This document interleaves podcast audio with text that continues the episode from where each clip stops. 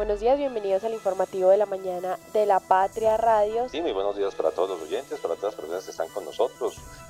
Acá estamos una vez más en el informativo de la mañana de la Patria Radio.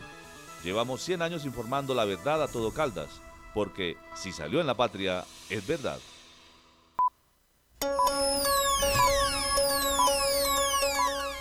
El informativo de la mañana en La Patria Radio. Le solicitamos al ELN levantar el denominado paro armado en el departamento del Chocó, pues afecta gravemente los derechos fundamentales de la comunidad, ya que restringe la movilidad, no permite el abastecimiento de alimentos y obstruye las tareas diarias de los moradores como el trabajo en el campo y la pesca. Les insistimos a los grupos armados que dejen por fuera de sus acciones bélicas a la población civil, los enfrentamientos y paros armados violan los derechos fundamentales y transgreden los postulados del derecho internacional humanitario. Escuchábamos a Carlos Camargo, él es el defensor del pueblo, quien exigió al ELN poner fin al reclutamiento de menores y al secuestro. ¿Qué tal? Feliz viernes, primero de diciembre, saludo cordial, bienvenidos, buenos días, yo soy David Muñoz y estos son nuestros titulares. Manizales enciende hoy su alumbrado navideño. Irá hasta el 15 de enero del 2024. El desempleo en Manizales subió al 9,1% entre agosto y octubre del 2023. Tres mujeres brillan por su excelencia académica, son las mejores docentes en Manizales el 2024 con más producción de café que consumo en el mundo. Y el alcalde reclama apoyo de policía y fiscalía ante aumento de homicidios en Pácora Caldas.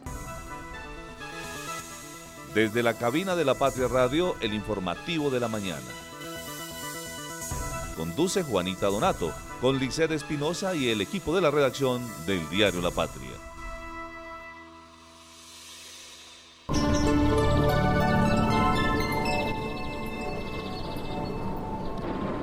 Día soleado, día despejado, primero de diciembre y 14 grados de temperatura a esta hora en la ciudad de Manizales. Empezamos un lindo diciembre, don Kevin Campiño. Feliz viernes para usted, para nuestros compañeros. Y las condiciones climáticas a esta hora, como les decimos, nos dicen que tenemos 14 grados de temperatura en la ciudad de Manizales.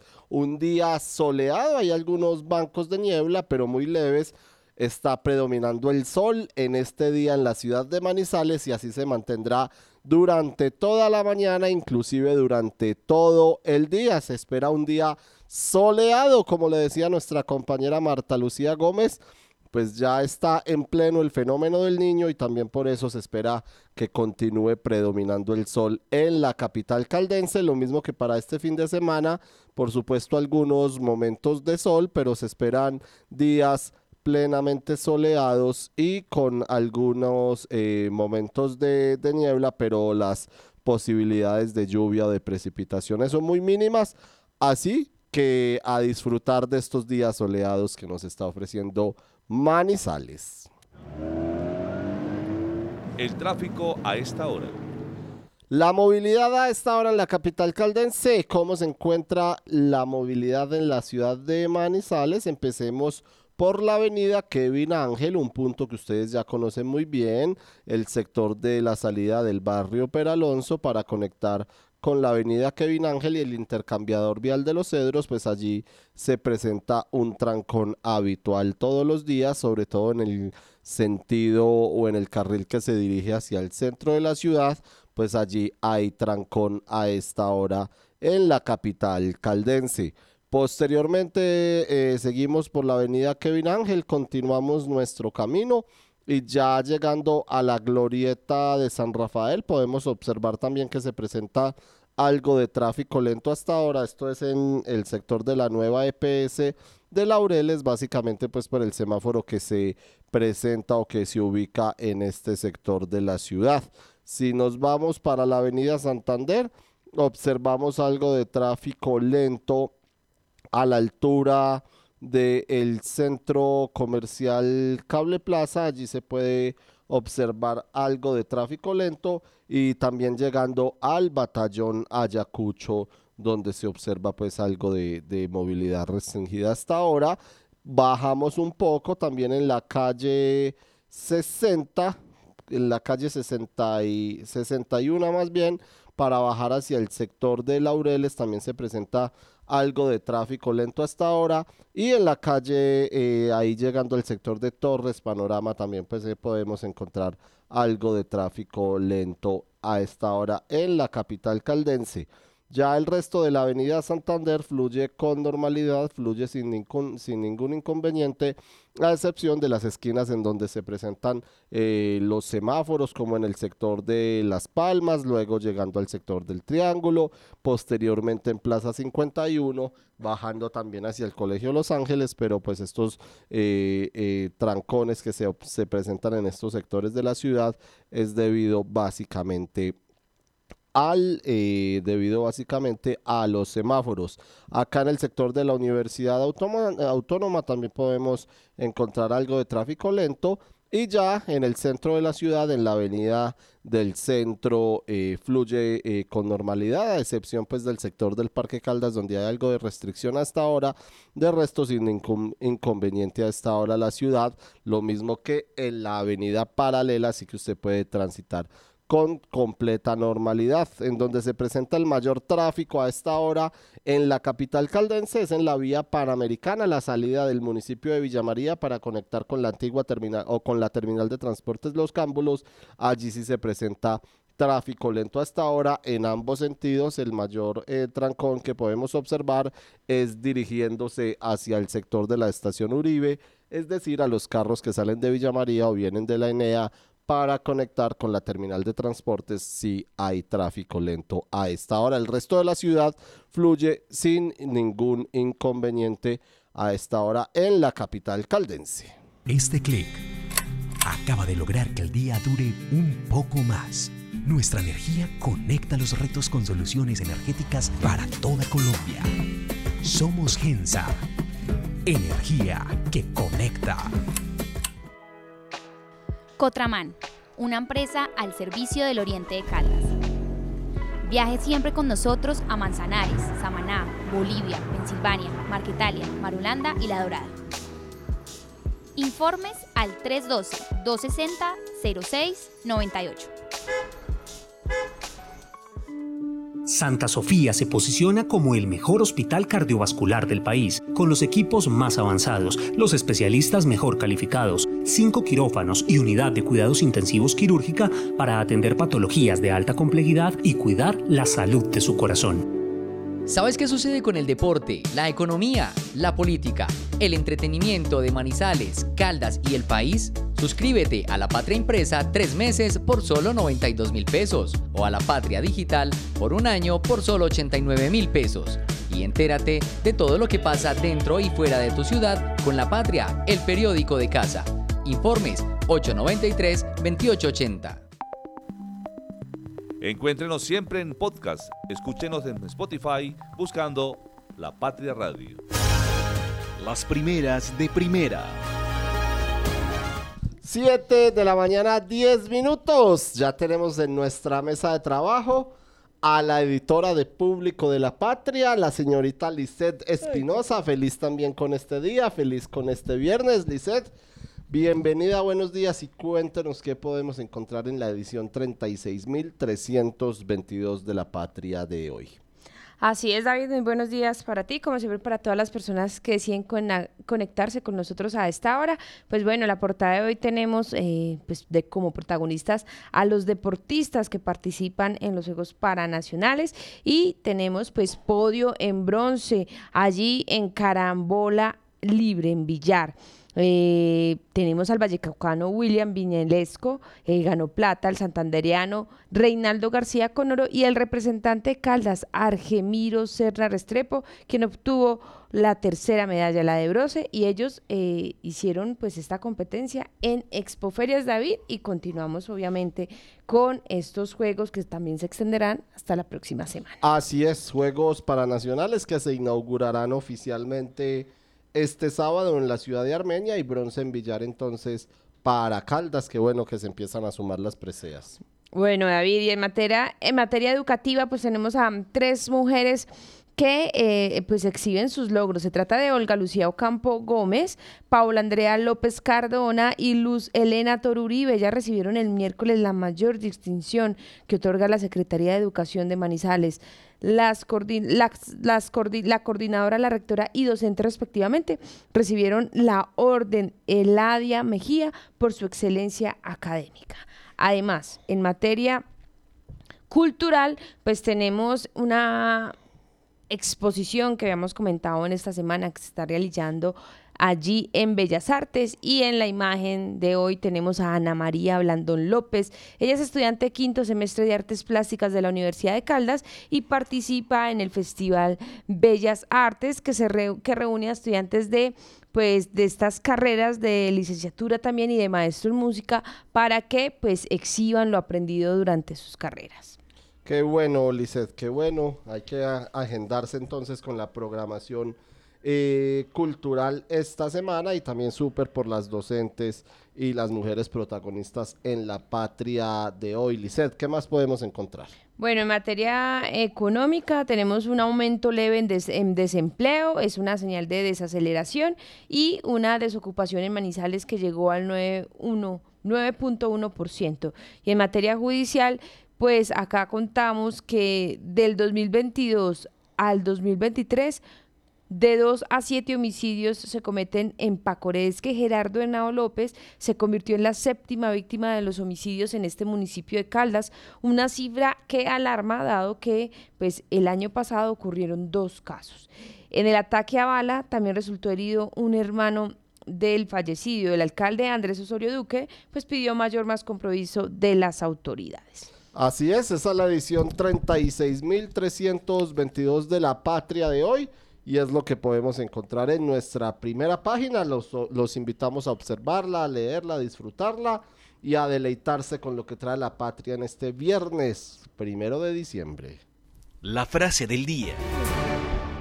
La frase del día para todos los oyentes, primero de diciembre, recuerden, y con qué nos va a sorprender Aristóteles en este día pues su frase es, Lisset, la inteligencia consiste no solo en el conocimiento, sino también en la destreza de aplicar los conocimientos en la práctica. Es la frase del día que nos trae Aristóteles. Y eso es tan complicado. Hay gente muy inteligente y talentosa que no es capaz de transmitir y de enseñar el conocimiento. Y es ahí en donde hay veces uno como estudiante hay veces se puede frustrar o eh, no le ha pasado que hay clases muy buenas pero el profesor las torna aburridas. Quizás es porque no tiene una usa una pedagogía o en el ambiente laboral que conocemos a también a, colegas muy talentosos pero que a la hora de transmitir esos conocimientos son un poco como egoístas cierto como recelosos de, de la información como que si nadie más la pudiera saber. Entonces creo que sí eso es un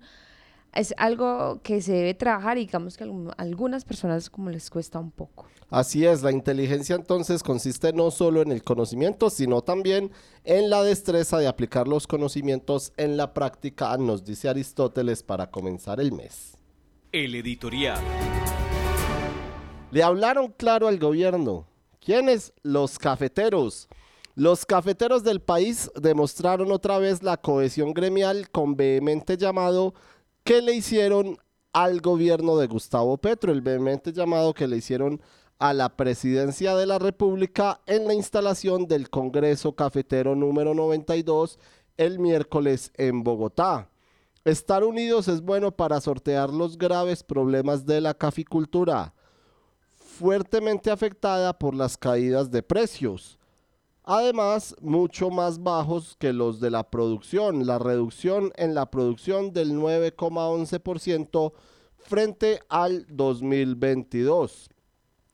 Como efecto de las intensas lluvias de los últimos tres años, considerada la más baja en la última década, y a estas dificultades que han tenido que enfrentar, solos tienen que sumar los, las presiones del gobierno que en el último año no ha sido un aliado para los cultivadores ni para la institucionalidad representada en la Federación Nacional de Cafeteros.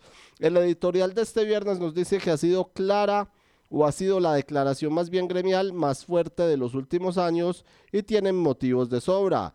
El gobierno ha subvalorado la experiencia cafetera de 96 años y se ha dedicado más bien a sembrar dudas que no benefician ni promueven la estabilidad del sector. En buena parte, eh, el discurso estuvo dirigido al ministro de Hacienda, Ricardo Bonilla, a quien le dijeron que esta cartera ha promovido instancias paralelas que hablan incluso de reestructurar la entidad, cuando hacerlo solo les compete a los cafeteros o de crear una comisión de la verdad que se emplea por situaciones al margen de la ley. Dice el editorial del día de hoy que es hora de que este ministro o de que este ministerio con el de Agricultura asuman una seria responsabilidad con los cafeteros colombianos y les ayuden a superar las dificultades con políticas, eh, políticas públicas y con recursos. Que los ministros y el gobierno en general dejen a un lado los a un lado dogmas ideológicos y radicales que nada le están aportando a instituciones como la cafetera, a lo que tanto le debe el país, porque en sus, en sus épocas doradas logró sustituir lo que el Estado no pudo hacer en vías, escuelas, puestos de salud, en electrificación rural, también en acueductos y sobre todo para cualificar al cafetero y sus familias.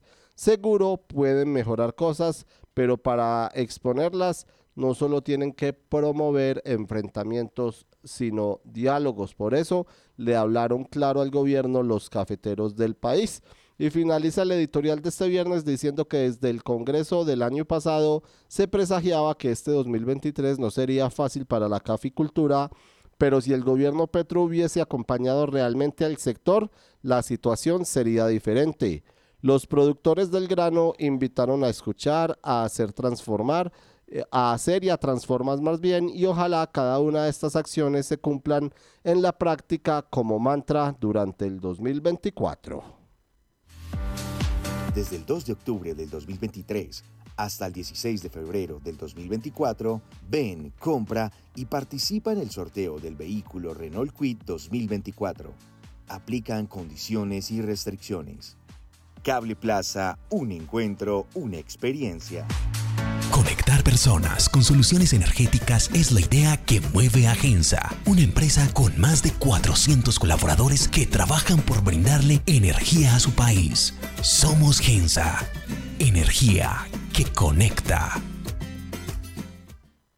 ¿Sabes qué sucede con el deporte, la economía, la política, el entretenimiento de Manizales, Caldas y el país? Suscríbete a La Patria Impresa tres meses por solo 92 mil pesos o a La Patria Digital por un año por solo 89 mil pesos.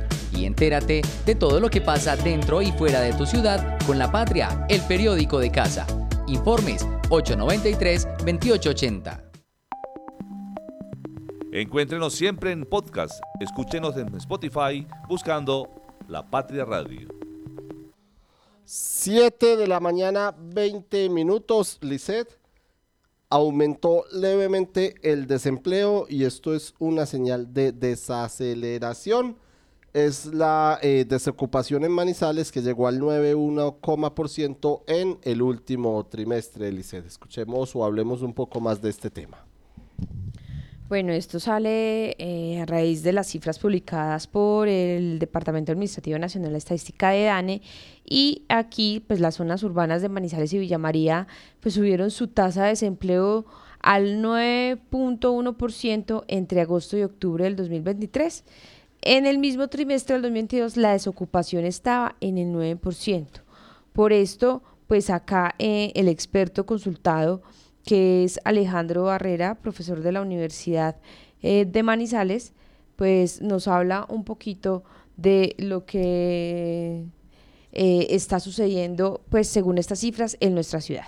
Eh, efectivamente, como decíamos, en esa comparación 2022-2023 existe una destrucción de 902 empleos en la ciudad, que implica una variación de menos 0.39% en el empleo, ¿cierto? Pero las dinámicas sectoriales son totalmente diferentes. Entonces, por un lado, vemos que los obreros y el empleado particular, que generalmente están asociados al sector privado, crece en un 3,1%, es decir, se, se crearon 4.177 empleos en el sector privado, mientras que en el sector público se destruyeron 233 empleos para una contracción del menos 1,8%. Y toda esa posición que son los cuenta propia, también disminuyeron en un menos 5,6%, es decir, menos 3.635. Esa buena dinámica del sector privado eh, es, una, es, una, es una muy buena noticia también para Manizales porque la proporción de ocupados informales o la tasa de informalidad laboral de la ciudad sería la más baja del país, con una cifra del 31,6%, es decir, 30 de cada 100 ocupados, solamente 31,6 ocupados estarían en informalidad laboral. Y esa tasa muestra una reducción de menos 5,4 puntos porcentuales frente al mismo trimestre móvil agosto-octubre, pero del año 2022. Y cuando nosotros hacemos ese ejercicio de ocupación por actividades económicas, vemos que lo que son las actividades de suministro de electricidad, gas, agua, gestión de desechos, eh, información y comunicaciones, actividades financieras, eh, actividades profesionales, científicas y técnicas, eh, educación, salud y actividades artísticas y entretenimiento, todas ramas de actividad asociadas a servicios de medio y alto valor agregado en términos de competencias, de conocimientos, de habilidades y tecnología, muestran un crecimiento en la comparación del trimestre móvil de referencia 2022-2023.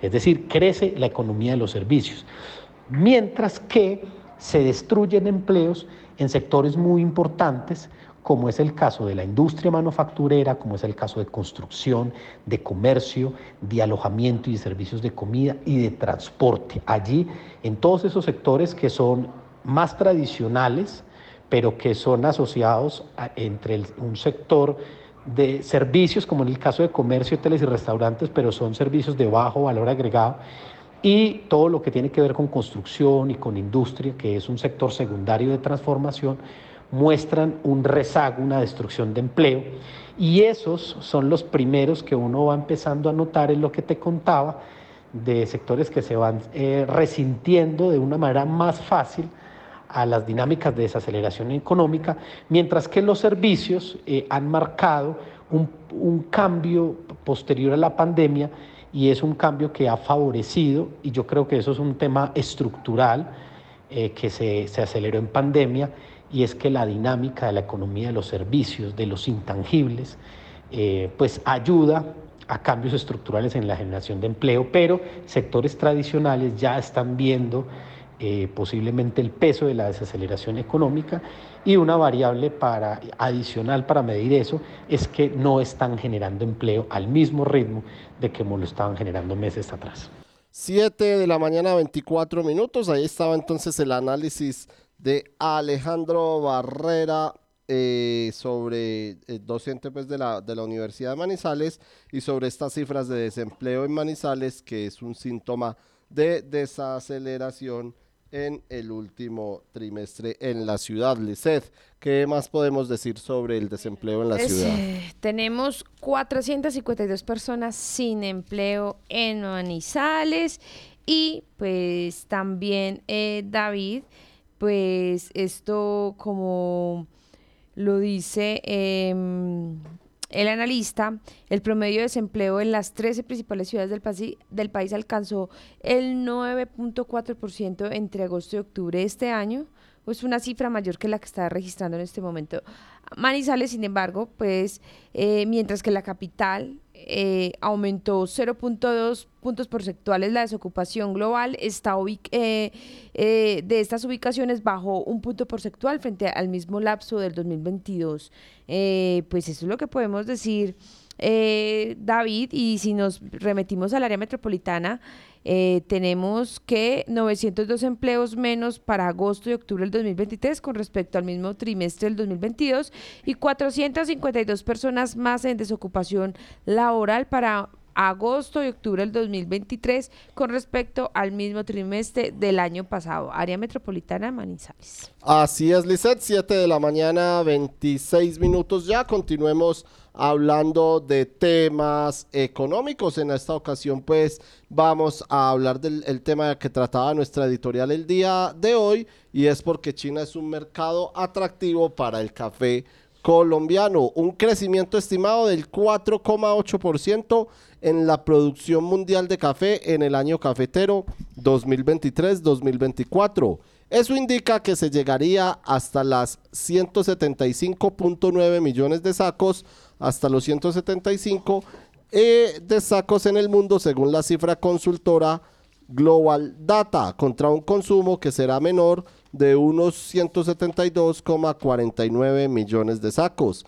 Es decir, se tendría un superávit de 2,6 millones de sacos por cuenta de un aumento de 6,5% eh, en la cosecha de Brasil y hasta el 20,8% en Colombia, que se podría bordear o que podría bordear más bien los 13 millones de sacos. Estos datos fueron revelados en el Congreso Cafetero 92, lo que indica que para el 2024 no solo se tendrá una mayor oferta, sino que los precios eh, del grano seguirán siendo bajos. A octubre de este año osciló en 1.386.000 pesos por carga. Para el gerente comercial de la Federación Nacional de Cafeteros, Esteban Ordóñez Simons, esta se convierte en una nueva realidad ante unas expectativas de mayor cosecha en Brasil, según análisis de entre 70 millones y 72 millones de sacos. Los invitamos a que ingresen a lapatria.com o a que revisen las páginas 18 y 19 de balance de hoy en La Patria y observen unas gráficas que podemos encontrar eh, con respecto a la caficultura en el país y su variación desde el año 2020 hasta eh, este año que ya se mide entre el 2023 y lo que se estima para el 2024, 7 de la mañana, 28 minutos. Vamos a hablar de temas educativos, Lisset, de las mujeres eh, docentes eh, de Caldas, pero antes vamos a darle un saludo muy especial a las personas que se conectan a esta hora y nos escriben en nuestra transmisión por redes sociales, a los que están en Facebook, a Nancy García un saludo muy especial y un saludo también especial para el sombrerito Manizales, quien nos desea un excelente inicio de mes de diciembre. Saludo especial para todas las personas. Lizeth, las mujeres brillan por su excelencia académica. ¿De qué se trata? Son las docentes de Manizales. Cuénteles un poco a los oyentes a propósito que ya terminó este año escolar.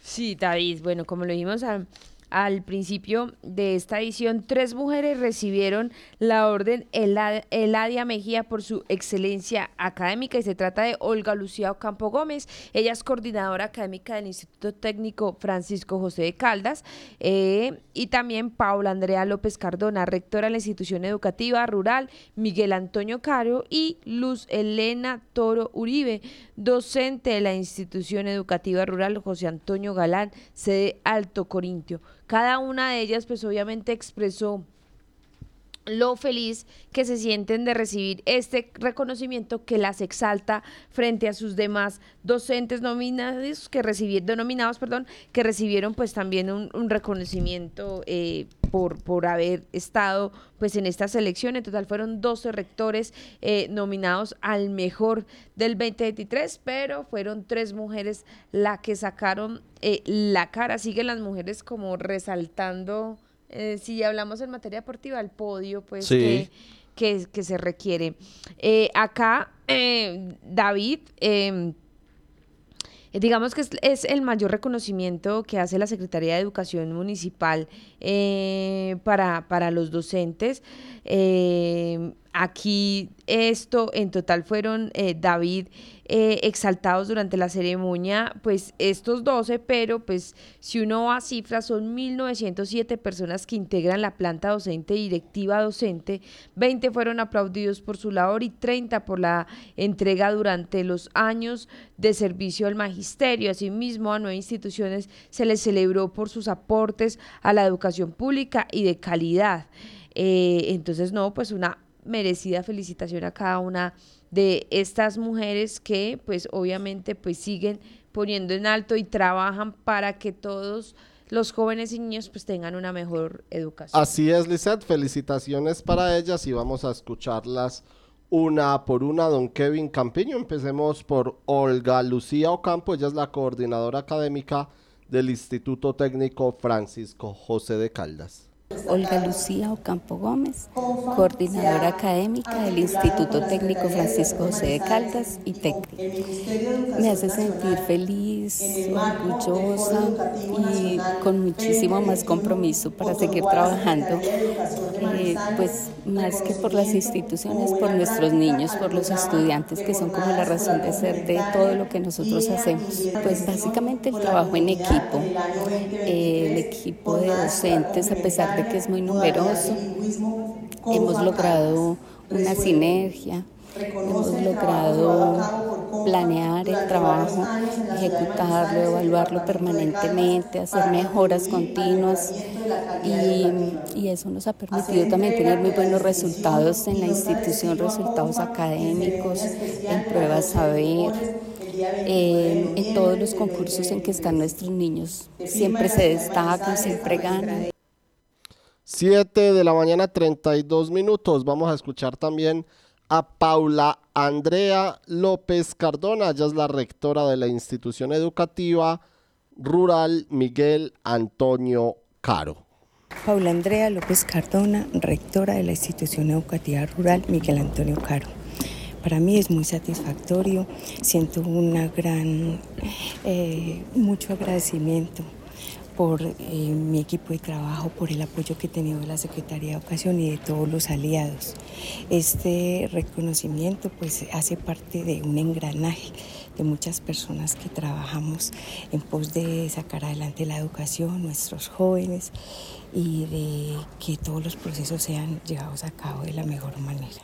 Lo más importante es trabajar con mucha responsabilidad y ponerle el corazón a lo que se hace. Las cosas que se hacen de corazón quedan bien hechas y la, la vocación tiene, mucho, tiene mucha influencia en los resultados. Nosotros trabajamos de vocación, con el corazón y con el alma y le entregamos todo a esta bella profesión. Y finalmente escuchemos también a Lucelena Toro Uribe, docente de la institución educativa rural José Antonio Galán, la sede Alto Corinto. Mi nombre es Lucelena Toro Uribe, soy docente de la institución educativa rural José Antonio Galán en la sede Alto Corinto. Eh, es una zona rural, como lo dije ahorita, y pues es un orgullo este reconocimiento no, no, no me esperaba este premio tan maravilloso, pero yo creo que es un reconocimiento también a una labor dura que, que, he tenido durante 30 años, hace que fue lo que me nombraron allá. Y desde que estoy allá, pues he tratado de, de, buscar oportunidades para las familias y para los niños de esa región que no tienen tantas posibilidades como la, como la ciudad. Nosotros buscamos como eh, despertar el talento de los niños en deporte y sobre todo en el teatro. Llevamos cuatro años participando en el Festival Intercolegiado de Teatro, donde los niños se han destacado en, ya sea como protagonistas o como mejores actores y todo, y con una gran participación. Entonces, esto es lo que ha hecho como mayor impacto en los niños de mi vereda. Y ahora pues estamos buscando también mm, eh, comenzar con, con, grupos deportivos porque sabemos que la música, el deporte, el teatro, las artes son aquellas cosas que, que elevan la autoestima de los niños, que lo, les forman en ellos la disciplina. Eh, y, pues los va a alejar de muchas cosas malas como los vicios. Entonces son brindarles esas oportunidades a ellos y a esas comunidades. Eh, para la comunidad educativa, que nosotros como maestros tenemos muchas herramientas con las cuales podemos sacar adelante a los niños y brindarle estas oportunidades de, de demostrar ese talento que ellos tienen. Ellos son muy buenos para muchas cosas y nosotros somos los encargados de descubrir ese talento y enrutarlos hacia a, buscar un mejor futuro para ellos. Esa es como nuestra labor más que, que académica, es el desarrollo humano, la formación en valores, eh, la formación en el ser. 7 de la mañana, 36 minutos. Entonces, como les mencionaba Lisette, La, los prepensionados, aliados y profesores del programa Todos Aprender también fueron exaltados durante la ceremonia de las 1907 personas que integra la planta docente y directiva docente. 20 fueron aplaudidos por su labor y 30 por la entrega durante los años de servicio al magisterio. Asimismo, nueve instituciones o a nueve instituciones se les celebró por sus aportes a la educación pública y de calidad. Lisset, 7 de la mañana, 36 minutos. Están de moda las Baki esta semana en la ciudad. Esta semana ocurrió con Jorge Enrique, Jorge Enrique Robledo. Lo escuchamos y lo leímos en Supimos. Y también eh, cuéntenos eh, sobre la Baki de la Corporación Cívica de Caldas.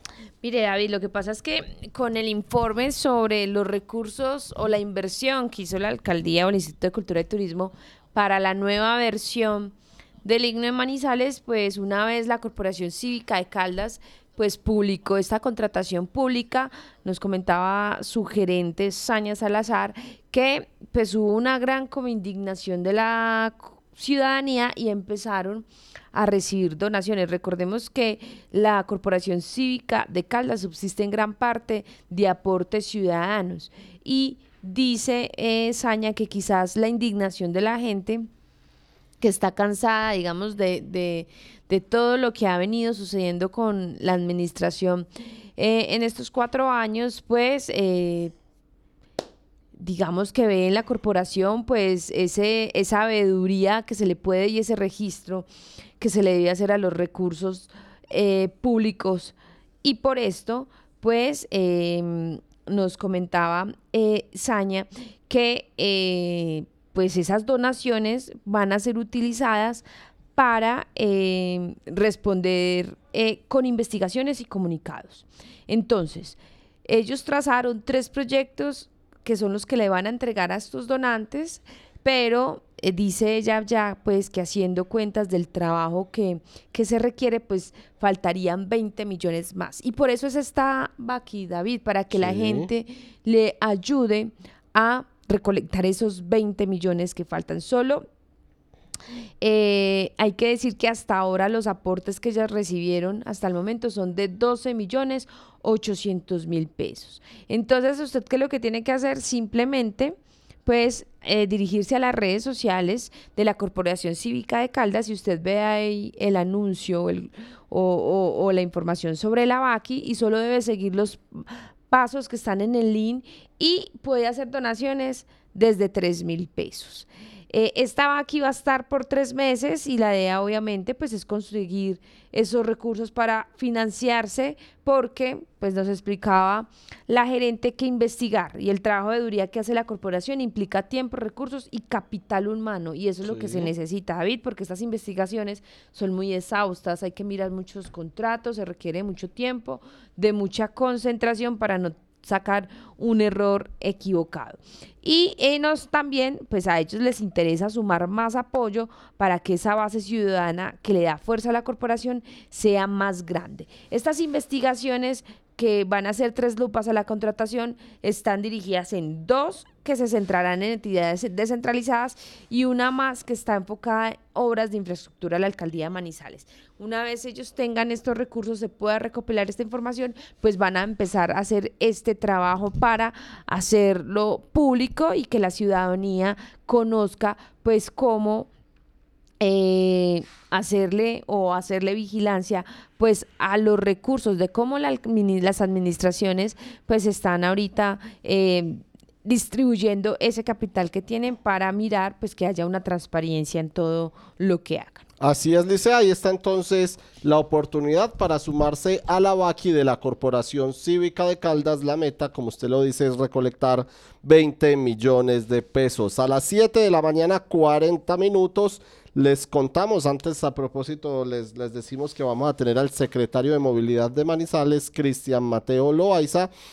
Pero antes de ir con él, les contamos que la Defensoría del Pueblo exige al ELN poner fin al reclutamiento de menores y al secuestro. La Defensoría del Pueblo le exigió a la guerrilla del Ejército de Liberación Nacional ELN acabar con el reclutamiento de menores y el secuestro a propósito del, quinto ciclo de negociaciones de paz cuyo comienzo está previsto para este jueves en México, estaba previsto para ayer, y en una carta enviada a las delegaciones, el defensor del pueblo, Carlos Camargo, le reiteró a la guerrilla en pleno eh, o el pleno respeto a los derechos humanos y a las obligaciones establecidas en el, en el derecho internacional humanitario. Las delegaciones mantuvieron desde ayer en México un encuentro previo al arranque oficial del quinto ciclo de negociaciones, donde el gobierno ya adelantó que se abordará el secuestro, aunque el ELN aseguró que no aceptará ningún ultimátum para negociar la paz. En este nuevo ciclo también se espera conocer el primer informe trimestral sobre el cese bilateral del fuego por los por 180 días que comenzó el pasado 3 de agosto. El ELN debe y tiene que cesar las retenciones arbitrarias, las detenciones y los secuestros, aseguró el defensor del pueblo en un comunicado y en ese sentido Camargo instó a las delegaciones del gobierno a exigir a la guerrilla cumplir con los derechos humanos. Escuchemos precisamente al defensor del pueblo de Colombia, Carlos Camargo. Le solicitamos al ELN levantar el denominado paro armado en el departamento del Chocó pues afecta gravemente los derechos fundamentales de la comunidad, ya que restringe la movilidad, no permite el abastecimiento de alimentos y obstruye las tareas diarias de los moradores como el trabajo en el campo y la pesca. Les insistimos a los grupos armados que dejen por fuera de sus acciones bélicas a la población civil. Los enfrentamientos y paros armados violan los derechos fundamentales y transgreden los postulados del derecho internacional humanitario. No es posible que en el previo del inicio del quinto ciclo de conversaciones entre las delegaciones del gobierno y del ELN, esa guerrilla imponga restricciones a la movilidad en un departamento que por años ha sido víctima permanente del conflicto armado. ¿Dónde están las manifestaciones y buenas intenciones de paz? ¿Con más vulneraciones a los derechos de las comunidades? Insto a las autoridades territoriales a prestarles la ayuda humanitaria necesaria a las familias que una vez más y para proteger su integridad y vida deben confinarse. Y a la fuerza pública garantizarles la seguridad a los pobladores de la zona con restricción a la libre movilidad. Santa Sofía se posiciona como el mejor hospital cardiovascular del país, con los equipos más avanzados, los especialistas mejor calificados, cinco quirófanos y unidad de cuidados intensivos quirúrgica para atender patologías de alta complejidad y cuidar la salud de su corazón. De Occidente, líder en fibras, cortinas para baño, suncho y grapa plástica, plásticos hasta de 10 metros de ancho, bolsas plásticas y de papel con o sin impresión, desechables plásticos y de cartón. Encuéntranos en la carrera 17, número 1931, servicio a domicilio, 883-4084 o 884-9181. Somos fabricantes. Conectar personas con soluciones energéticas es la idea que mueve a Gensa, una empresa con más de 400 colaboradores que trabajan por brindarle energía a su país. Somos Gensa, energía que conecta.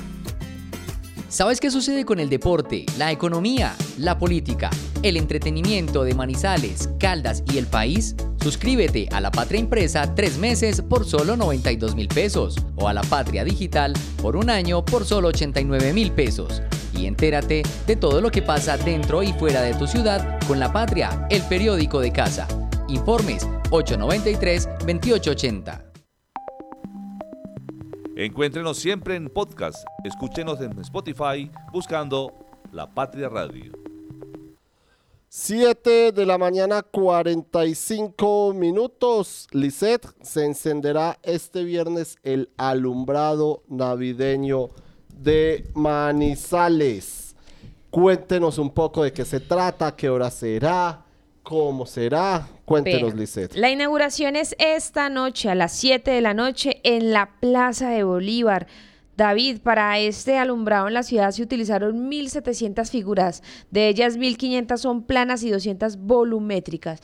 Y como es tradición, pues Check pues hará esta inauguración o este encendido, va a estar acompañado también de un concierto y allí por los artistas invitados son el grupo Galé, Batuta, Macana y la Orquesta Sinfónica de Caldas. Entonces, de nuevo, pues eh, los ciudadanos están todos invitados a que asistan esta noche a la Plaza de Bolívar para que no solo vean pues el, el alumbrado y hagan ese recorrido, sino que también pues aprovechen este concierto que es gratuito, así que eh, los conductores sí tienen que estar muy pendientes porque como es tradición cuando hay concierto en la Plaza de Bolívar, pues... Eh, eh, la restricción, va a haber restricción en, en, la vía, por lo que deberán de buscar vías alternas. Pero bueno, David, yo estoy que me hago este recorrido porque en verdad sí, por lo que hemos visto y por esas pruebas de, de iluminación que está realizando la CHEC,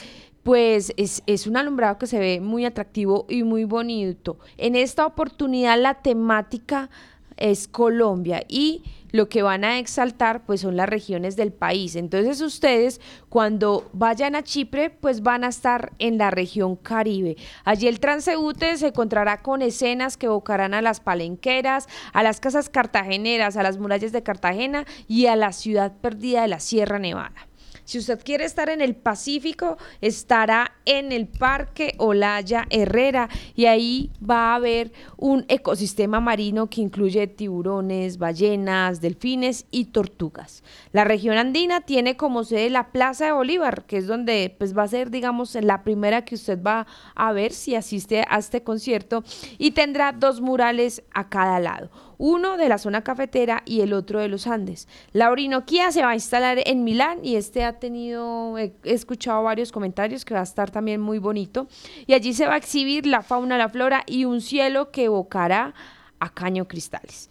Y por último, tenemos la Amazonía, que es donde va a estar, que estará ubicada en la glorieta San Rafael. Y usted que es conductor y yo que soy transeúnte, cuando lleguemos a la glorieta de San Rafael, pues vamos a ver eh, un montaje eh, muy bonito, sobre todo cuando usted ingrese y pase por debajo del puente, pues se va a sentir eh, como en medio de la selva mm, colombiana y también pues tendrá canoas en 3D para que usted pues con su familia se pueda subir, tomarse fotografías, registrar videos y pues el objetivo es que pues eh, la gente de verdad se goce. Este alumbrado que como usted lo mencionó David va a estar iluminado o, o, em, encendido hasta el 15 de enero. La inversión es de 4.152 millones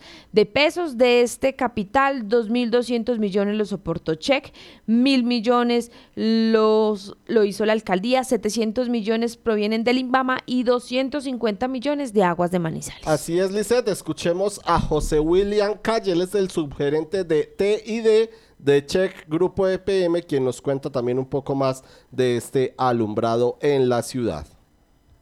Bueno, para este, para este año, eh, y como siempre esto, eh, la, expectativa va aumentando, este año nuestro personal creativo diseñó una propuesta consistente en Manizales es Colombia. Y Manizales es Colombia es traer todos los territorios y lo que hay en esos territorios y representarlo en nuestra ciudad, específicamente en lo, la, lo que es la eh, región Caribe, el Pacífico, la región andina, la Orinoquía y la Amazonía y traer qué y qué rescatar y por qué hacerlo. Traer la cultura, la diversidad, la naturaleza, la historia, porque realmente en cada una región de, Colombia vamos a encontrar una, una, un abanico de posibilidades en estos temas y que queremos es traerlo a la ciudad de Manizales. Entonces, en el Parque del Agua, en el Parque del Agua vamos a llevar todo lo que es la región pacífica. ¿Y qué tiene la región pacífica? Y básicamente diversidad, y allí tenemos las ballenas, el coral, la cultura, eh, la, danza y ese, y ese pueblo tan hermoso y, toda la cultura afro que hay allí. En, el, en, la, en la parte de Chipre, en la parte de Chipre vamos a tener representada la región Caribe y el Caribe es muchísimo. Tenemos todo lo que son las murallas, tenemos el mar Caribe, tenemos la, las danzas típicas, tenemos la ciudad amurallada, es decir, el, es un sinnúmero de, de, atractivos, tanto de historia como de cultura, como de diversidad que podemos mostrar allí. Y en la zona centro de, Manizales vamos a poner, por supuesto, la, la región andina.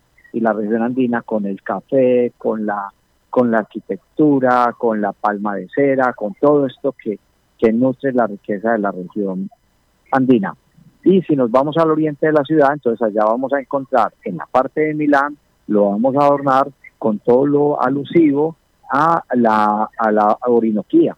Y en la Orinoquía eh, tenemos la selva, tenemos los ríos, tenemos la, la, flora, tenemos todo esto que representa sobre todo en términos de biodiversidad. Y en la glorieta de San Rafael, que ha sido un sitio eh, que se ha venido eh, fortaleciendo año a año como, un sitio de encuentro para disfrutar del alumbrado navideño, vamos a tener la Amazonía. Y la Amazonía con toda esa riqueza que tenemos, el jaguar, los delfines, la Victoria Regia. Y entonces eh, eh, pensemos en todo esto puesto en escena a través de unas luces de neón, unas luces de neón que nos van a inspirar y nos van a meter allí como en un sueño y hacer realidad como si realmente estuviéramos allá. Y, de todo esto que yo les cuento, yo lo que quiero descartar eh, y, que los, y que los eh, propios y visitantes cuando estemos viendo esto es sintamos que allí está el amor y la pasión que le pusieron 40 madres cabeza de familia y otros tantos hombres cabeza de familia también que de manera muy artesanal y de manera muy juiciosa le ponen todo el espíritu y toda la conciencia para que esos motivos, más allá de lo que es la figura que representa, más allá de las luces, es, es la alegría y el amor con que esas personas tejieron esa arquitectura. Ese es el, digamos, a grandes rasgos, más otros sitios, pues, el, el, el Boulevard de la 48, bueno, y el, la Plaza de la Alcaldía, bueno, tenemos muchos otros sitios, pues, que, que también estamos abordando, pero digamos que eh, fundamentalmente esos son los sitios. Y eso en cuanto a Manizales. En, en los municipios que vamos a tener, vamos a, vamos a llegar con un alumbrados de mi tierra a 23 municipios de Caldas y, y donde, donde, donde Che presta el servicio de energía.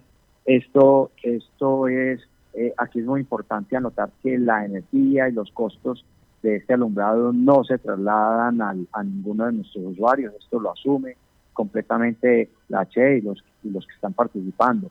En Manizales, esa alianza eh, nos resultó muy oportuna. Nos, en Manizales nos aliamos con la alcaldía de Manizales, con el INVAMA y con Aguas de Manizales y entre eh, estas tres instituciones y la CHE vamos a, dar completamente ese, ese alumbrado que ya les hemos descrito. 7 de la mañana, 53 minutos. Liceda, ahí está entonces la invitación para el alumbrado navideño en Manizales y municipios de Caldas y Risaralda. Sí, eh, Dentro de los 23 municipios que también eh, decorará Check, pues está Salamina y hoy también en, nuestro periódico de hoy pues tenemos cómo están ya la gente pues también poniéndose en ambiente navideño. Y es que los balcones como es tradición eh, pues están siendo decorados con motivos como eh, también sus puertas, sus balcones, sus ventanas, así que eh, la gente en Salamina pues está muy ansiosa, digamos que esto es un abrebocas porque en realidad ellos su gran festival es la próxima semana con la edición 22 de la Noche del Fuego. Eh, entonces, pues simplemente ya Salamina también se está preparando para, pues, iluminarse y también invitar a todos eh, quienes nunca han ido, pues a, unas velitas que aprovechen y, y, vean cómo es de bonito, porque en Salamina, pues los faroles, la comunidad se une, prepara, hace un trabajo que empieza prácticamente desde mm, mitad o principios de año, para que, pues obviamente ese día, pues solo los faroles iluminen Salamina. Así que bueno, muy, muy invitados todos también a esta noche a recorrer nuestra ciudad con el encendido navideño. Así es, 7 de la mañana, 55 minutos. La Agencia Nacional de Seguridad Vial autorizó el funcionamiento de fotomultas en Manizales. A esta hora nos acompaña el secretario de Movilidad de la ciudad, Cristian Mateo Loaiza Alfonso. Secretario, bienvenido al informativo de la Patria Radio. Le saluda David Muñoz. Buenos días y cuéntanos un poco de qué se trata este funcionamiento de las fotomultas en la ciudad. David, buenos días a la mesa y a todos los oyentes. Espero se encuentren muy bien. Efectivamente, eh, el día martes, la Agencia Nacional de Seguridad Vial eh, autorizó, pues realmente no, el funcionamiento de multas, pues porque lo relacionado a multa del tránsito está reglamentado en la Ley 769 del 2002 del Código Nacional de Tránsito. ¿sí?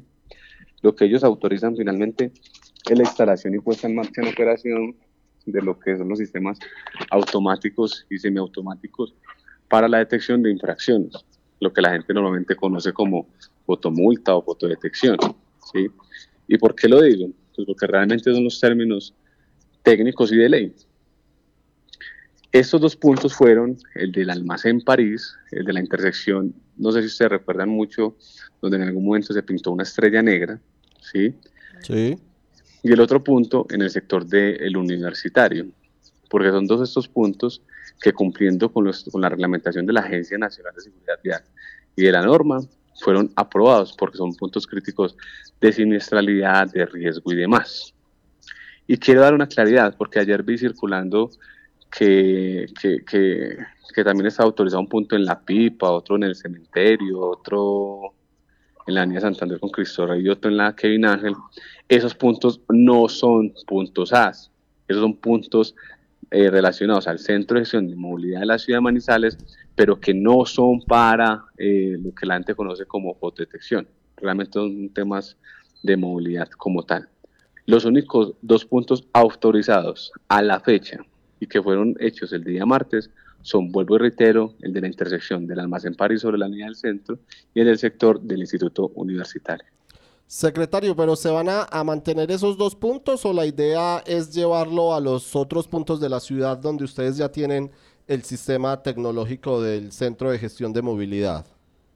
Eh, estos cuatro puntos, La Pipa, Cementerio, Santander y Kevin Ángel, esos no hacen parte de ese sistema de puntos AS. A la Agencia Nacional de Seguridad Vial se le hizo la solicitud para autorización de 15 puntos en la ciudad. Hay otros por el sector, pues, en otros puntos y sectores de la ciudad que tienen criterios de siniestralidad y demás de lo que cumple la Agencia Nacional, ¿sí? De lo que solicita la Agencia Nacional de Seguridad Vial, que a la fecha solamente fueron autorizados dos y que en esos dos puntos no hay nada instalado.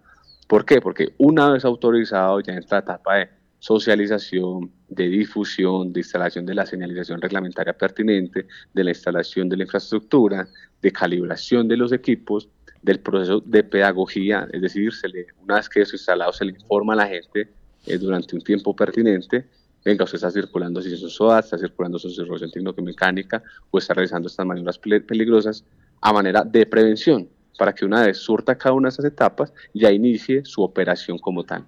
Secretario, muy buenos días. Les habla Lice de Espinosa. Yo, yo le voy a hacer dos preguntas. Primero, eh, ¿cómo va a ser, eh, cuándo empieza a, operar estas fotomultas? Y segundo, ¿cómo van a ustedes a difundirle y darle a conocer a los conductores, tanto de motos como de vehículos, que eh, pues hay dos puntos en la ciudad en donde pues se tienen este, este, este nuevo mecanismo? Así es, para la primera fue el proceso que te, expliqué, ¿sí? Primero la autorización, uno, la difusión de la noticia, que es lo que estamos haciendo en este instante a través de otros medios. También a través de las diferentes redes y eh, comunicacionales de la alcaldía de Manizales.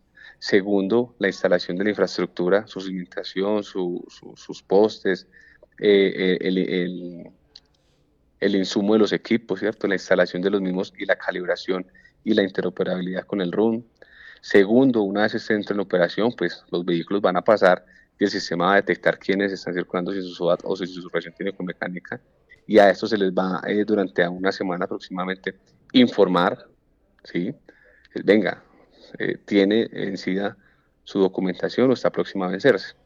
Y una vez surtamos esa etapa, ya inicia su operación que esperemos, esperamos sea eh, a finales de diciembre, ¿sí?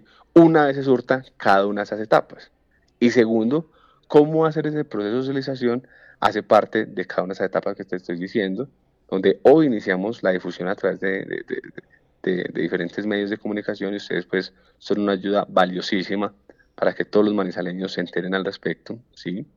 Y segundo, la próxima semana ya iniciamos mesas de trabajo con grupos focales precisamente para aclarar dudas que tengan acerca de la instalación del sistema. Precisando algo, eh, que los puntos autorizados quedan colgados directamente en la página de la Agencia Nacional de Seguridad Vial con su oficio de aprobación.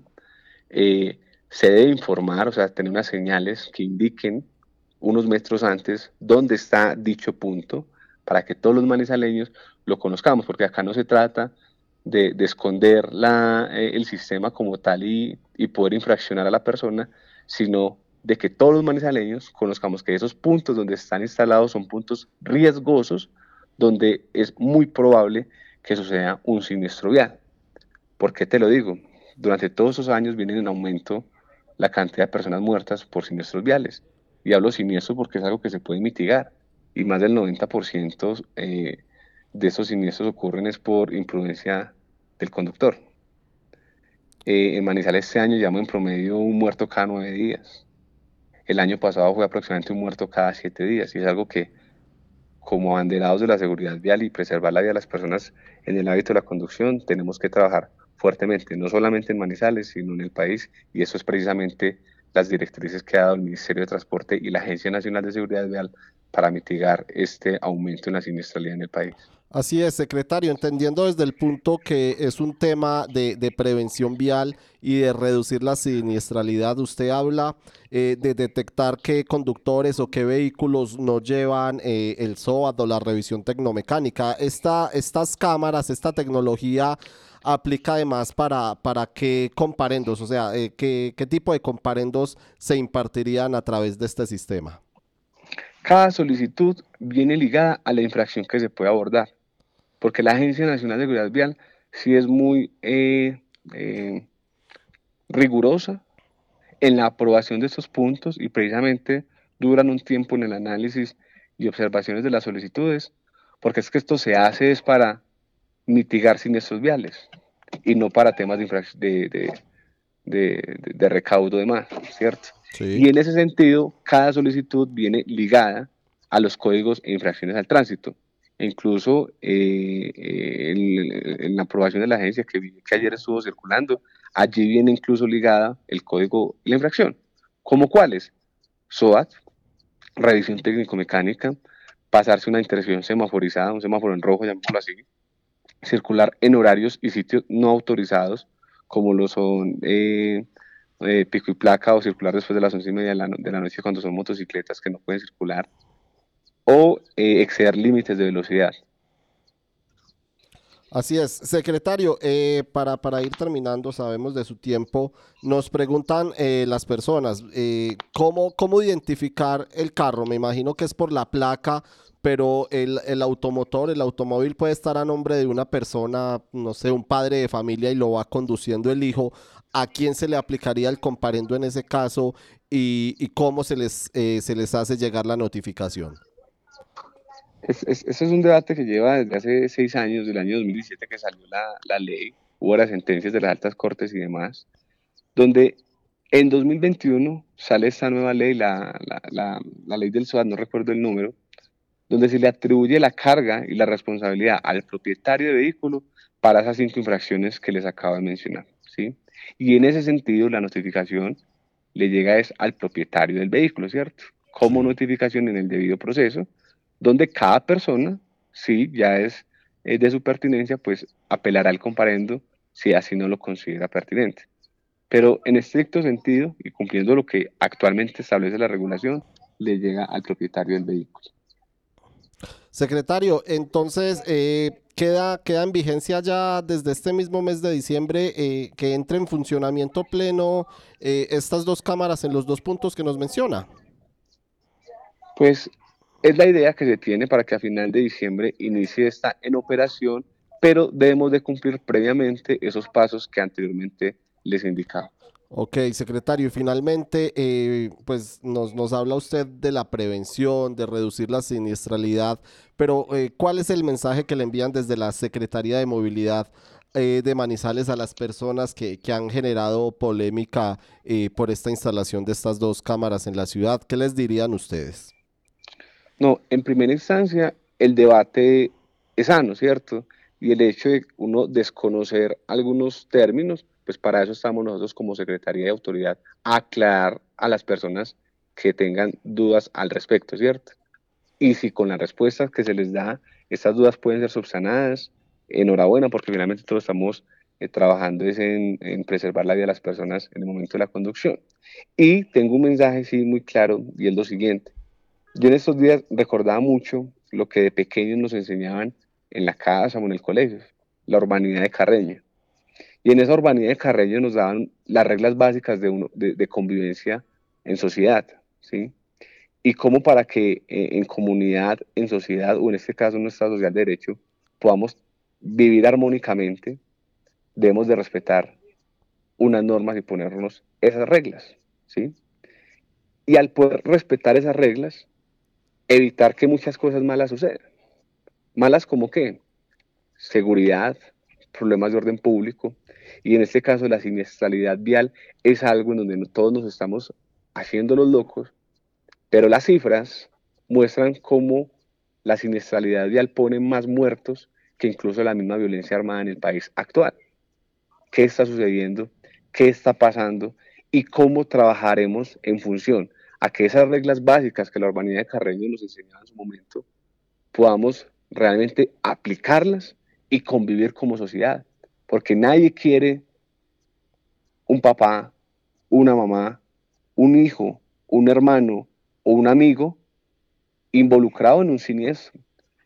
Y no solamente que él sea el muerto, sino que esa persona cercana pueda, sin quererlo, ver afectada a otra persona en la vida, matarla.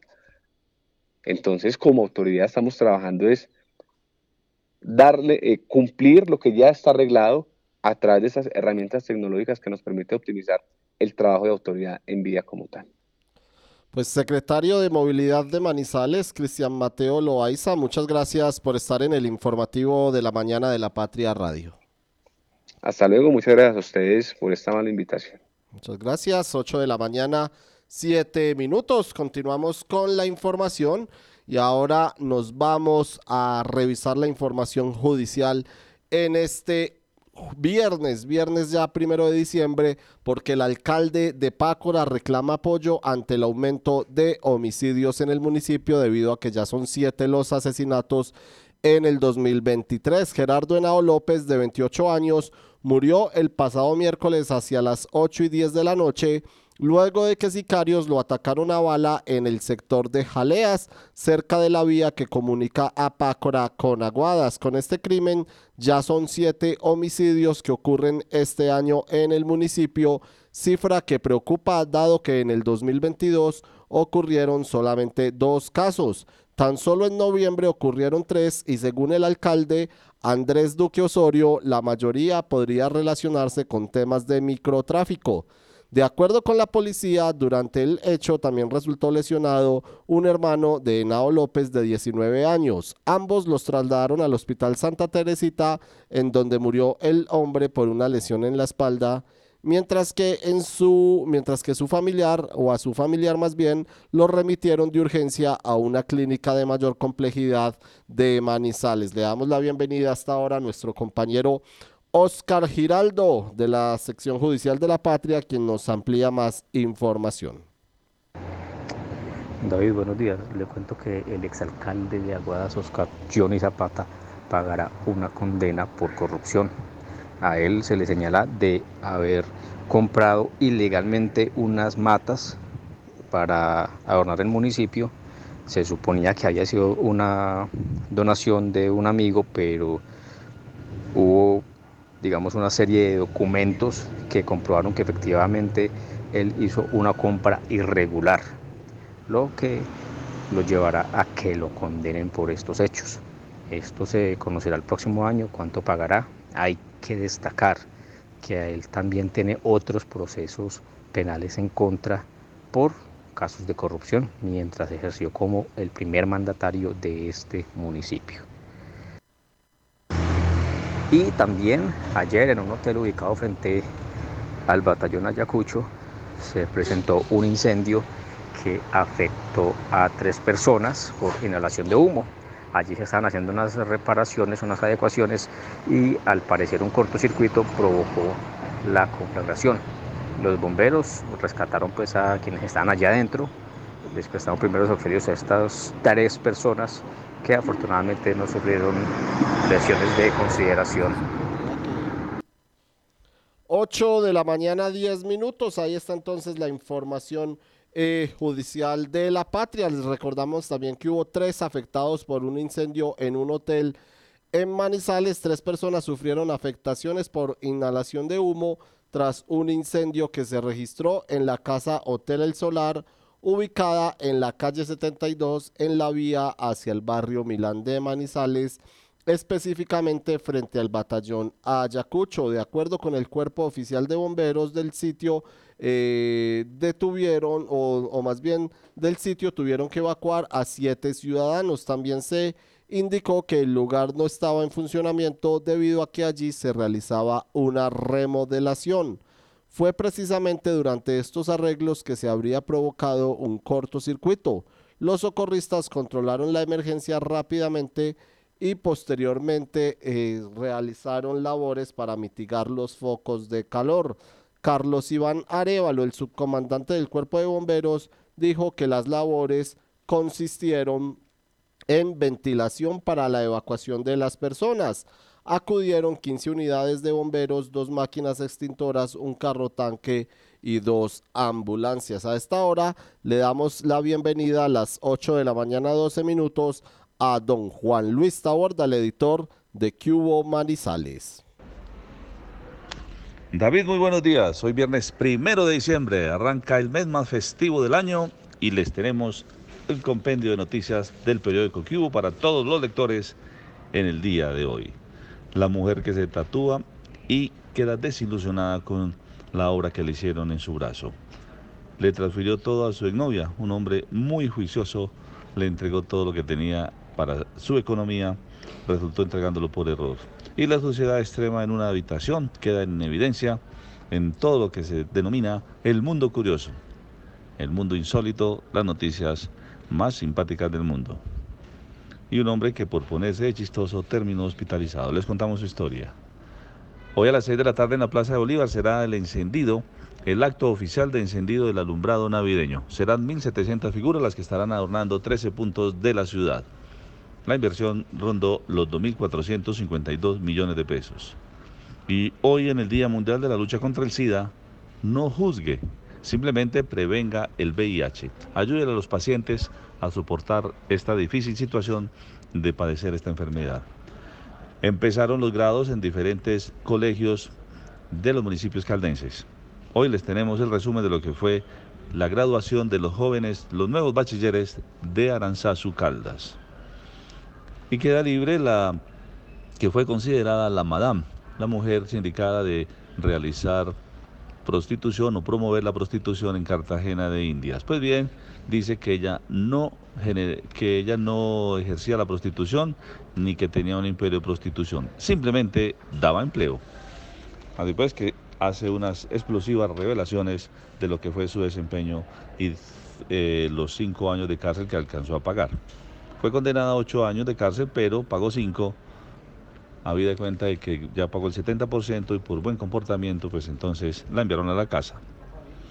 Y continúan las, muertes eh, en ataques con arma de fuego en el municipio de Pácora. Ya van siete en lo que va del año. Recientemente una pareja de hermanos fue atacada a bala, uno de ellos murió y el otro está en delicado estado de salud. Desde ayer se conoció que la Agencia Nacional de Seguridad Vial le otorgó a Manizales la facultad de habilitar dos cámaras de las cuatro que tiene instaladas, facultad de dos, para utilizar dos cámaras para la fotodetección de infractores.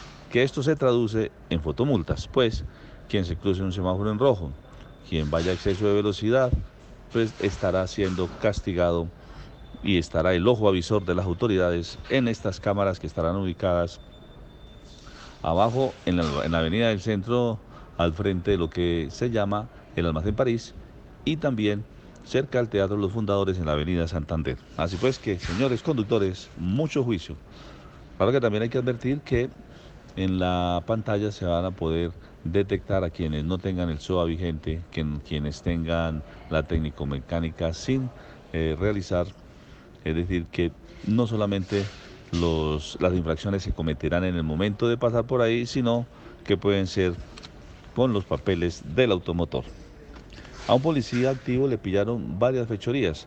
Las autoridades de Neira empezaron a investigar el secuestro de un adulto mayor, capturaron a uno de los secuestradores y en sus contactos aparecían, eh, aparecían negociaciones o aparecían con mm, una relación directa con un policía activo. Pues bien, le allanaron la casa y no se imaginan lo que encontraron. Licor, marihuana, eh, armas de fuego, municiones y el licor era adulterado. Les contamos la historia de quién se trata y a qué acuerdo llegó con las autoridades para pagar su pena.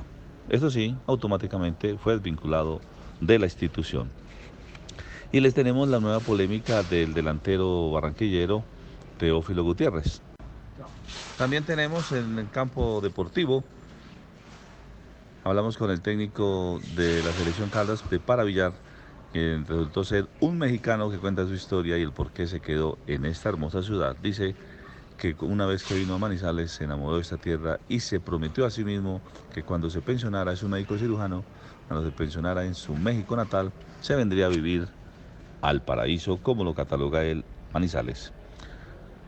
Apareció el nuevo ranking de la FIFA, Colombia ascendió dos lugares, ahora está en el puesto 15, en un listado que sigue liderando Argentina.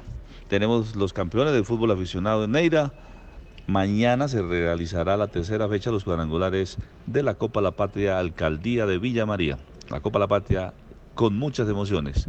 Se repartirán tres cupos para siete equipos y solo tienen 90 minutos para lograrlo.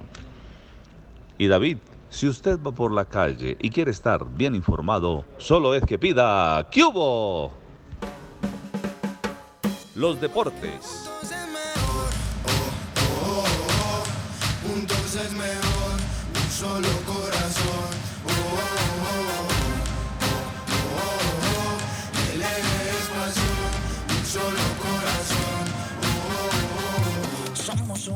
8 de la mañana, 18 minutos. Se nos va acabando la semana, pero recuerden que comienza el viernes. El viernes, el viernes, el viernes de diciembre, el viernes de Navidad, el viernes del último mes del año. Y vamos a hablar de la información deportiva porque también empiezan los eh, sextos Juegos Paranacionales de manera oficial este sábado. La segunda medalla para Caldas en los sextos Juegos Paranacionales llegó por cuenta de Argemiro Serna Restrepo. El miércoles por la noche logró medalla de bronce en billar modalidad de carambola libre sentado. Subió al podio al lado del santandereano Reinaldo García, quien ganó la medalla de oro, y del vallecaucano William eh, Vinivelso, quien obtuvo la plata. Argemiro va de un lado para otro en silla de ruedas. En 1993, hace 30 años, un disparo en un suceso en el que nada tenía que ver le dejó una lesión grave en la médula y por eso sufrió lesión nivel T11. Dice él que juega con Caldas pero vive en el Águila Valle del Cauca, en donde es empleado de la alcaldía, contó este funcionario de 51 años. En su camino hacia la medalla, Serna venció al bogotano William Huertas y al vallecaucano Walter López, pero cayó en semifinales con Vinivelso del Valle. El billar lo practico hace siete años, me ha rendido, todo es cuestión de disciplina y dedicación, explicó el administrador en obras civiles. Caldas suma dos medallas en los Juegos. La semana pasada logró el oro en paratriatlón con Juan Esteban Patiño y ahora este bronce que suma con Argemiro Serna Restrepo. Las justas serán inauguradas mañana a las 6 de la tarde en Armenia los Juegos Paranacionales que se inician oficialmente este 2 de diciembre e irán hasta el próximo eh, 10 de diciembre. Los deportes en Manizales, Villar Físicos que ya se está disputando por logística en Expoferias, Esgrima en silla de ruedas empezará mañana e irá hasta el 5 de diciembre en el Coliseo Menor. El baloncesto auditivo Del 3 al 8 de diciembre en el Coliseo de la Universidad de Caldas, el baloncesto en silla de ruedas del 6 al 10 de diciembre en el Coliseo Menor, el baloncesto intelectual, también del domingo 3 al 8 de diciembre en el colegio o en el Coliseo del Colegio Santa Inés, el paratriatlón ya se disputó en Chinchina donde obtuvo la medalla de oro Juan Esteban Patiño, el tenis de mesa auditivo del 4 al 10 de diciembre en Expoferias, el tenis de mesa físico del 4 al 10 de diciembre en Expoferias. Y el fútbol 7 en la unidad deportiva Palo Grande.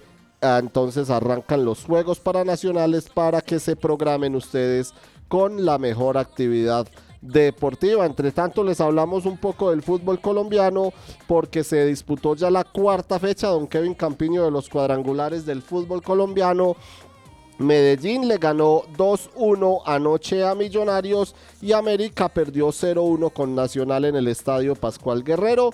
Medellín entonces pasa a liderar el grupo B de los cuadrangulares con 9 puntos, los mismos 9 que tiene Millonarios, pero Medellín tiene la ventaja deportiva y por eso sería el finalista en estos momentos.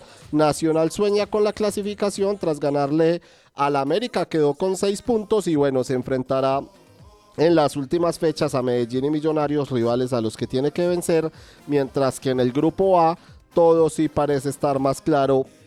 Con Tolima líder con 12 unidades, Junior con 7 puntos que sueña también con la clasificación, Águilas Doradas y el Deportivo Cali eliminados lastimosamente por, el, por Águilas Doradas y América de Cali, don Kevin Campiño, que hicieron una gran campaña, pero se cayeron en estos cuadrangulares. De esta manera cerramos la información deportiva y ahora le damos la bienvenida a Daniel Hurtado Cano, director de Manizales. ¿Cómo vamos? Quien nos cuenta cómo va la ciudad. La región centro-sur del departamento de Caldas está conformada por cinco municipios. Manizales como ciudad capital y sus municipios vecinos de Villa María, Chinchiná, Palestina y Neira, los cuales, en términos de población proyectada por el Departamento Nacional de Planeación, concentran aproximadamente el 60% de las personas que habitamos en Caldas.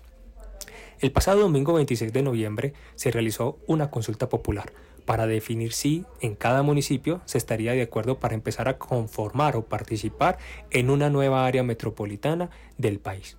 La respuesta en los municipios de Villa María, Manizales, Palestina y Neira fue sí. La respuesta en el municipio de Chinchina fue no. Es importante decir que de todos aquellos que participamos en la consulta, aproximadamente 61.800 personas avalaron la conformación. Si vamos por datos a nivel de municipios, valdría la pena decir lo siguiente. En el caso del municipio de Manizales, el sí obtuvo 47.698 votos. En Villa María, el sí obtuvo 6.498 votos. En el municipio de Chinchina, el sí obtuvo 2.359 votos. En el municipio de Palestina, 2.050 y finalmente en el municipio de Neira 3.260. Estos sí fueron los que permitieron en todos los municipios, como lo decíamos, excepto en el municipio de Chinchina, dar el aval para la conformación de la nueva área metropolitana en el país. En el caso particular de Chinchina, vale la pena resaltar que el no obtuvo una votación prácticamente del doble, es decir, 5.991 personas manifestaron no a participar dentro del área metropolitana nueva del país. Así va Manizales o así más bien va la región centro-sur del departamento de Caldas. Supimos que... 8 de la mañana, 24 minutos. En este viernes, comienzo de diciembre, le damos la bienvenida a Ivonne Mendoza, la directora del Banco de la República. Ivonne, bienvenida. Buenos días, feliz diciembre y cuéntenos un poco de la agenda que tenemos para esta semana y para este mes. Ivonne. Llega diciembre con su alegría y nuestra capital, nuestro departamento sigue teniendo una importante actividad cultural. Recordemos que hoy es el evento de inauguración de nuestro alumbrado público y que esto permita alumbrar también nuestras vidas, nuestros caminos, que todas las posibilidades se abran y los deseos de todos los manizaleños y caldenses. Les informamos que en el Banco de la República pues tenemos en diciembre una importante agenda. Seguimos con nuestra exposición El rigor de la mirada y tenemos dos actividades muy importantes que queremos invitarlos. La primera, vacaciones creativas. Durante las dos primeras semanas de diciembre tendremos vacaciones creativas en nuestro centro cultural y en la vereda Mateguadua y en el barrio Bajo Andes. Así que invitamos a todas las personas de la vereda Mateguadua y al barrio Bajo Andes que se pongan en contacto con nosotros. Tenemos vacaciones creativas para los niños y niñas hasta los 12 años. Y quienes se interesen en las vacaciones creativas de nuestro centro cultural, trabajaremos alrededor de sellos textiles hechos con plantas. Todo un ejercicio de conocimiento sobre nuestra botánica y cómo usarlo para hacer sellos textiles. Asimismo, el 5 de diciembre tendremos una juntanza por la verdad. Vamos a trabajar con jóvenes alrededor de los informes de la Comisión de la Verdad a las 2 de la tarde. Y desde hoy hasta el 11 de diciembre tendremos cuatro sesiones de historia de la música con el maestro Leonardo Marulanda. Hoy iniciamos a las 5 de la tarde en nuestro centro cultural, carrera 23 con calle 23, este maravilloso ciclo de historia de la música, una conversación con el maestro Leonardo Marulanda, director de la Orquesta Sinfónica de Caldas. Ahí está, excelente programación entonces para este diciembre en el Banco de la República, empezando desde hoy mismo. Mientras tanto, les contamos que les coquetean a los deportistas de Caldas. Los Juegos Nacionales cada vez representan más en todos los sentidos. El económico es uno de ellos porque ahora los departamentos deben cuidar a sus talentos. El sábado en el complejo acuático de Pereira ya había rumores de que el Valle del Cauca le estaba haciendo propuestas a los nadadores de Caldas. ¿Y qué tipo de propuesta? Pues salario mensual por el ciclo de cuatro años. Tema complejo para poder sostener a las figuras que brillaron en los Juegos, pero en caso, eh, pero en caso que tiene que estar ya pensado en Caldas si quiere seguir figurando en el deporte. Ivonne, ¿Y con qué poema vamos a iniciar este mes de diciembre? Sí, los invito a que escuchen el poema Estampa en un jardín, nuestra maravillosa poeta Dorian Hoyos Parra, poeta y gestora cultural que el próximo año ya cumple 91 años y sigue siendo un referente maravilloso de nuestra cultura. Estampa en un jardín. El cuenco que la tierra forma se vuelve pequeña charca con la lluvia la gota cae y un temblor se apodera del agua. Los altos papiros se mueven candenciosos al compás del aire. Las orquídeas se asoman orgullosas a los espejos. Las veraneras se inclinan al peso de las flores. La hierba recibe feliz la lluvia o el rocío. El anturio altivo muestra su color escarlata. Los pájaros trinan y se columpian suavemente en las ramas del jardín. Un azulejo mueve sus alas y entona un canto. Feliz diciembre para todos. Feliz diciembre para todos. Muchas gracias, Ivonne. De esta manera terminamos el informativo de la mañana de la Patria Radio en este viernes, comienzo de mes. Muchas gracias a todos ustedes por estar con nosotros. Les recuerdo, yo soy David Muñoz y al mediodía nos veremos con más información. Muchas gracias a todas las personas que se conectaron en nuestro informativo de la mañana de la Patria Radio.